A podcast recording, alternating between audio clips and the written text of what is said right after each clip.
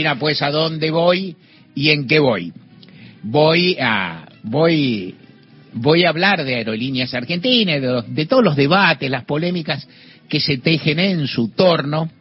Y también voy a remontarme en parte al pasado, a recordar hechos que no son tan remotos y que nadie, algunos no se recuerdan y otros sí. Eh, se me ocurrió plantear esto a partir de las discusiones que hay en este momento, en las cuales el oficialismo reivindica Aerolíneas Argentinas fuertemente, reivindica su restatización, cuestiona su privatización realizada en la década del 90 y en la oposición Bullrich desde ya dice dice dice bueno es, tiene un lenguaje más serio pero también Horacio serenidad así con, con, con ese aire de estadista cómo a decir desangelado que, que pone bueno no hay que darle un peso más bien yo no digo más nada que digo pero hay que darle un peso más si se pierde un peso no no debe funcionar ese debate eh, empiezo a decir eh, lo central de este punto, luego voy a ese pasado que, que, que tengo tanta ganas de recordar, y bueno, y luego redondeamos. Ese planteo respecto de algunos, por ejemplo, algunos instrumentos estatales, es un planteo muy simplista y un poco bobo. Digo bobo por delicadeza, se me ocurren otras palabras que empiezan parecido y luego derivan a, a versiones más enérgicas. Es decir, plantear que determinadas prestaciones tienen que ser o equilibradas desde el punto de vista presupuestario o superavitarias es muy simplote. No tiene que ser así. O sea, no tiene que ser siempre, no tiene que ser forzosamente. A veces hay prestaciones, a veces hay servicios que pueden insumir gastos porque tienen lo que los economistas llaman, y uno ni tendría que mencionar a los economistas de este tema, pero dale, externalidades positivas. Uno, por ejemplo, uno no se plantea, por ejemplo, al discutir, ¿qué tal si discutimos el Teatro Colón, que pertenece a la Ciudad Autónoma de Buenos Aires? ¿Es equilibrado fiscalmente el Teatro Colón? Apuesto a que no. Nunca lo fue. Ahora lo será con la reta, con Jorge Telma, que es un tipo tan bacanudo, que no creo, me parece difícil. Cobra entrada, podría cobrar entradas. Que yo, está Marta Argerich. ¿Cuánto cobrará Marta Argerich? ¿Cuánto cobras las entradas? ¿Es gente que necesita eso para vivir? No, eso, eso va a los comedores escolares jamás. Eso son remedios para los jubilados? Nunca. ¿Son pavimento para las calles? ¿Son? No. Y sin embargo es un bien importante. Los bienes culturales y los bienes servicios culturales son importantes, son valiosos. La gente vive mejor porque tiene cultura. Claro que sí. El teatro, el teatro nadie sabe. Nadie sabe si es. Pero yo sí sé. El Teatro General San Martín y el Centro Cultural General San Martín, que es tan dichoso, y el Centro Cultural Kirchner, que es gratuito. ¿Cómo hacemos? Estás bien está bien y es y a medida que pasa el tiempo y a medida que la sociedad se hace más rica en un sentido de tener más aspiraciones de recibir bienes de todo tipo con más razón.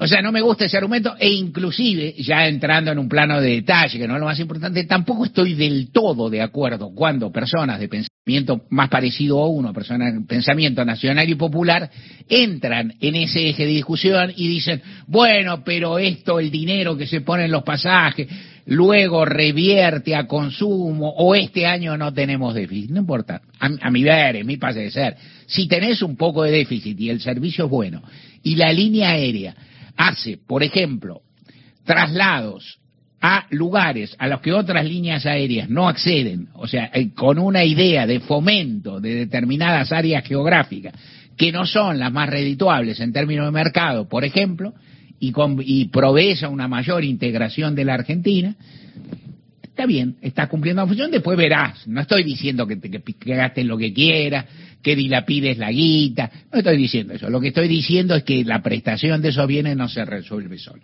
La discusión es vieja, uh, y tan vieja es que ahí entro a la memoria que uno tiene. Aerolíneas es, como es IPF, una de las, no tantas empresas públicas que, que quedan ahora, y es una empresa pública que tiene un lugar en el corazoncito de los argentinos. O sea, los argentinos les gusta en general subirse al avión de aerolíneas, tienen recuerdos. Yo apostaría y les pregunto a la oyentada, ¿quién voló por primera vez en su vida en un avión que no fuera de aerolíneas argentinas? No yo, ponele, no yo.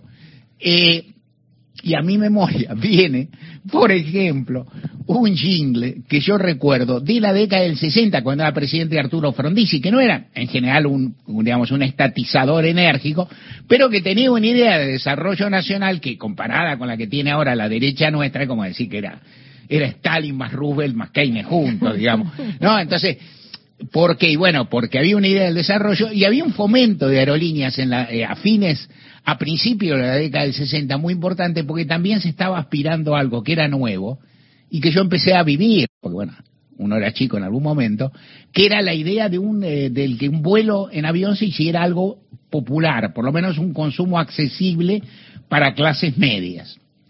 Y entonces yo me acordé de un jingle, se lo pedí a nuestra producción, a Miguel Fernández, que encuentra todo. Miguel no encontró exactamente el jingle, pero encontró la letra, de la cual yo me acordaba y Miguel puede dar fe bastante bien, la encontró en Facebook, es un fenómeno. Te pido, Gise, que leas la letra, pues linda. Ahí voy.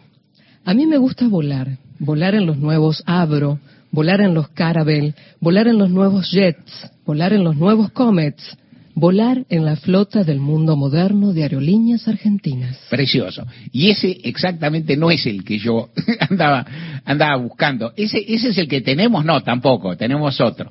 Pero el que yo recordaba era más raro. Y te lo voy a decir porque era anterior. Por favor. Que era un, un jingle de la década del 60. Este es un poquito posterior, porque este era más, era un poquito ulterior.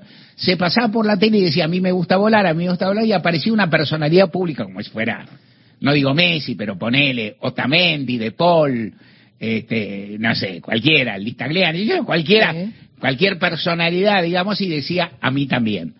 O sea, aparecía un actor o algo así, decía a mí me gusta volar, a mí también. Pero el que yo recuerdo que va más atrás era, te insisto, uno de la década del 60 que tenía la música de O Susana. ¿Vos te acordás la música de O Susana? Sí, creo, a, ver. si es esta. Sí. Susana, Exacto. La tenemos acá para recordar. Claro. Y esta venía así. Por 3.500 pesos en la mano, sí señor. Voy volando en Comes 4 ida y vuelta a Nueva York. Y el saldo a los tres meses después de mensualidades sin con interés. Impresionante. Wow. Impresionante, ¿no? Así, o sea, un capitalismo popular, ahorrando, es una cosa.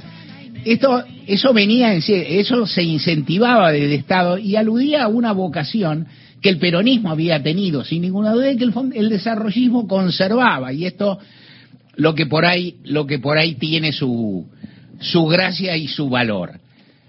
Eh, la privatización fue de, aerolíneas fue en particular, entre tantas, una barbaridad.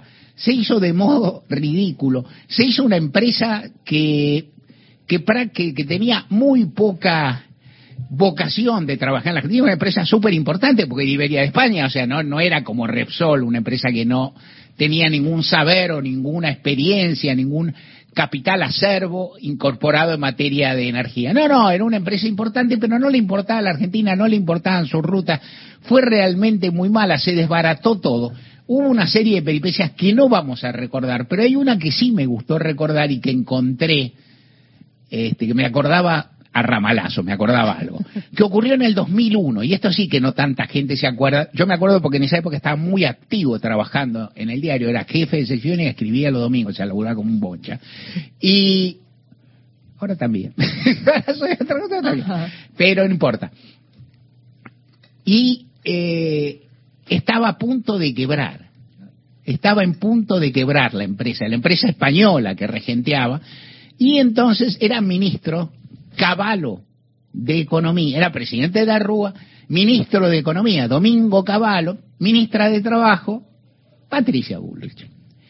Y entonces se produjo una gran movida porque empezaron los y entonces empezaron a correr que se iba que se iba que iba a quebrar y bueno que quebraba que el Estado no iba a intervenir que entonces bueno iban a rajar a todos los trabajadores y ahí había un, un eh, dirigente sindical Sirieli que era, que era que era muy conocido que activaba una protesta de la Rúa tenía ponía cara de la Rúa no hacía nada. Y inclusive y en algún momento viajaron a España una comitiva a la cual se suponía que iba a ir de la Rúa por la magnitud de la contingencia de la Rúa no fue. Pero fueron sí Domingo Caballo y Patricia Bullrich. Y de lo que escribió algún oscuro cronista, quien les habla en ese momento, y me remito a lo que escribí, porque la verdad que tampoco recuerdo el detalle, en esa reunión Patricia Bullrich tenía un punto de vista ligeramente distinto, y por decirlo de alguna forma, y vos sabés lo que pienso en general de todo, ligeramente mejor el de Domingo Cavallo. O sea, Patricia Bullrich quería que no llegara a la quiebra tan rápido porque quería evitar los despidos de trabajadores en un momento muy sensible, estamos hablando del 2001, bueno, se venía la noche. Caballo quería cerrarla porque decía que si se cerraba los trabajadores conseguían literal trabajo en 48 horas. O sea, viste, los, o sea, los empleados de aerolínea conseguían un trabajo en dos días, tres, una semana, ponele para descansar. De la Rúa no quería saber de nada y acusaba de todo a Siriel y de la Rúa buscaba encontrar en dirigentes, sobre todo peronistas, los culpables de todas sus cuestiones de la Rúa, por cierto, tenía conflictos con dirigentes peronistas y había muchos que le movía el piso, pero había mucho más problemas. Y en esa época se produjo una gran movida a favor de aerolínea y la, los laburantes de aerolíneas consiguieron muchas adhesiones, hubo abrazos, aviones de aerolínea en los aeropuertos argentinos. La gente aplaudía, ¿no? La, la, gente aplaudía y se produjo una cantidad de fenómenos que luego volvió a producirse cuando se restatizó aerolínea. ¿Te acordás? Yo, mirá, en el 2001 militaba en la universidad, la Facultad de Ciencias Sociales, que se movilizaba hasta por un cantero en José León Suárez. por lo que, pero por una de las convocatorias por la que más se marchó fue por aerolíneas. Claro. Sí, sí, eso yo lo, yo lo que decía en mi página habitual es que había un grado de emoción que se había perdido en la Argentina. O sea que de pronto aparecía la idea de una, estamos hablando 2001, de, tras la década del 90, una década de desnacionalización en general, de desestatización, de pérdida de esos valores, de derrota cultural de esos valores, y de repente aparecía algo, inclusive la línea de bandera. ¿no? Es decir, y sin usar la palabra bandera se puede usar para cualquier cosa, el nacionalismo se puede usar para cualquier cosa, pero hay una lógica que está bien. O sea, vos tenés que tener en la vida un Estado-nación, un colectivo al cual pertenecer. El Estado-Nación tiene, ocupa realmente el mundo. El Estado-Nación determina, por ejemplo, tu protección en pandemia, tema del que nadie quiere hablar y mejor escapar, no mejor escapar en campaña y todo eso, pero que en pandemia también aerolíneas te cumplen unas funciones que otras líneas no te cumplen. Y el Estado-Nación es lo que te permite tener un proyecto colectivo aunque vos no te des cuenta. No, decir, ah, y si vos te das cuenta, mejor. Vos tenés, y también tenés que tener algo que por ahí trascienda la propia finitud de la vida personal. El Estado-Nación debe existir, el Estado-Nación existe en el mundo actual como consecuencia del modo en que se ha dado la división de poder en la pospandemia, de la, de la preeminencia de la geopolítica en una época muy extraña en referida a la producción de bienes primarios, podría decir uno, el Estado-Nación existe y las empresas públicas tienen que existir. Estoy diciendo con esto que no deben ser auditadas, no. Estoy diciendo con esto que se tienen que chorear, que no te tienen que poner jugo naranjo, te prometen, y que el agua, y que el agua tiene que llegar fría. Estoy diciendo que no tiene que haber spray cero, tiene que haber, tiene que haber lima limón cero en un buen servicio, tiene que haber. No estoy diciendo, lo que estoy diciendo es basta de mitos tontos que no se aplican en países muy importantes del mundo, que saben que deben tener una estructura pública. En estos días pienso y asocio, y por ahí me voy muy rápido, pero vos sabrás entender.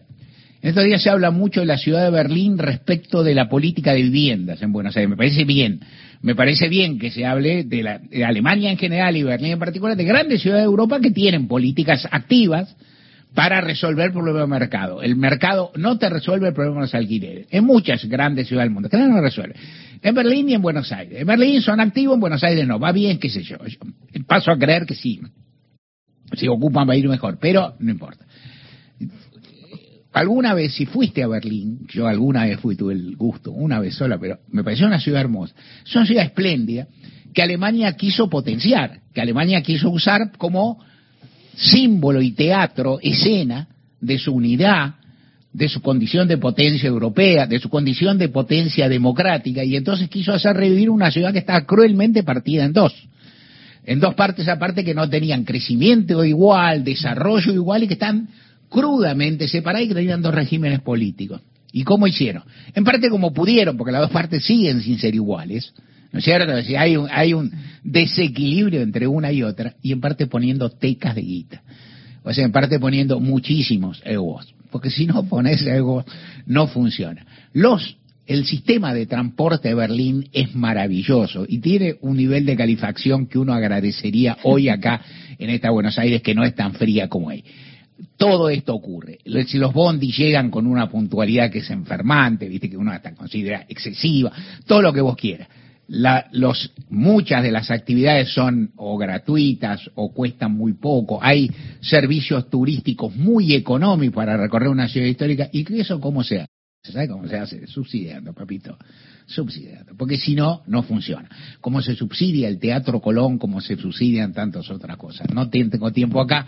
Algún día te contaré cuántas veces discutí desde el ángulo de la cultura popular la idea de que vos no, vos tenés que postergar todo lo que sea un bien gratificante actual que cueste dos mangos en aras de servir solo aquellos mitos, aquellas vacas sagradas, aquellas funciones de Estado importantísimas, como la salud y la educación y la seguridad, que por cierto son muy grandes, pero nadie puede vivir solo si tiene acceso. Mira lo que te digo, eh, a propósito. Nadie puede ni debería vivir solo teniendo como bienes públicos y como bienes privados solo la salud, la educación y la seguridad. Necesitas muchas más cosas, una de ellas es la integración nacional y de eso estuve hablando como pude, acudiendo a los jingles, a vos Susana, a lo que se puede. Esa.